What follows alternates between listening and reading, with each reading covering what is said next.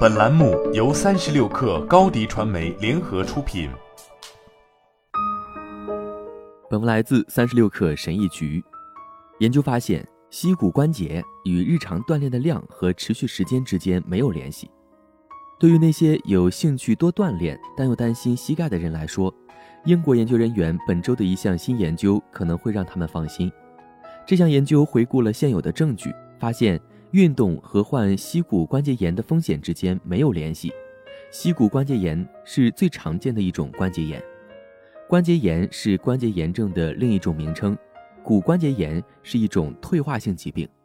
保护关节的软骨随着时间的推移慢慢磨损，使关节容易受伤和肿胀。大约有三千二百五十万美国人患有某种形式的关节炎，但其症状取决于病情发展的程度。轻度至中度骨关节炎患者可能会偶尔出现关节疼痛和僵硬，这可以通过非处方止痛药和家庭疗法来治疗；而严重的骨关节炎患者可能会经历退行性的疼痛和残疾，这只能借助膝关节置换等手术来缓解。年龄是骨关节炎的最大影响因素，但也有其他因素，如性别、基因和体重。而年龄会给膝盖带来更多压力，需要大量举重和弯曲膝盖的体力工作也与骨关节炎有关。目前还不清楚工作之外的体育活动是否会导致或加重膝关节骨关节炎，但人们普遍担心跑步等运动最终会损害膝盖。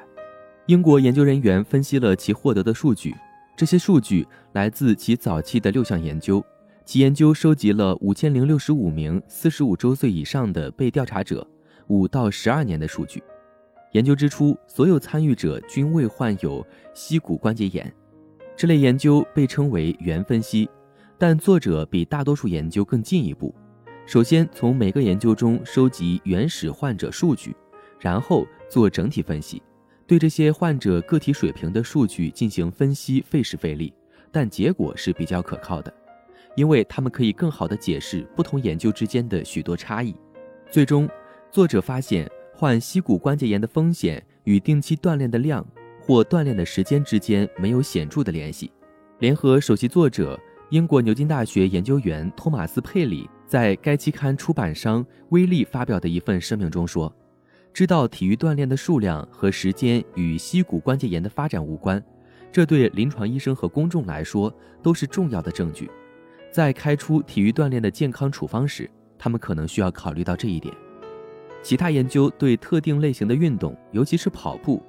将不可避免地损害膝盖的观点提出了质疑。经常跑步的人患膝骨关节炎的风险更低。对于那些已经患有骨关节炎的人，伸展和加强运动甚至可以帮助缓解症状，而一味的不运动可能会导致骨头僵硬。这些研究甚至是基于自我报告的运动水平，所以可能会存在一定程度的偏差。研究人员无法观察个体运动对膝盖的影响，因此某些特定形式的运动或许会与膝骨关节炎有关，或者膝盖之前受过伤，那么后期的运动或许会导致出现膝骨关节炎。作者说，还需要更多的研究来梳理这些相互之间的关系。最理想的情况是我们能够获得对身体活动的客观测量数据。高迪传媒为广大企业提供新媒体短视频代运营服务，商务合作请关注微信公众号“高迪传媒”。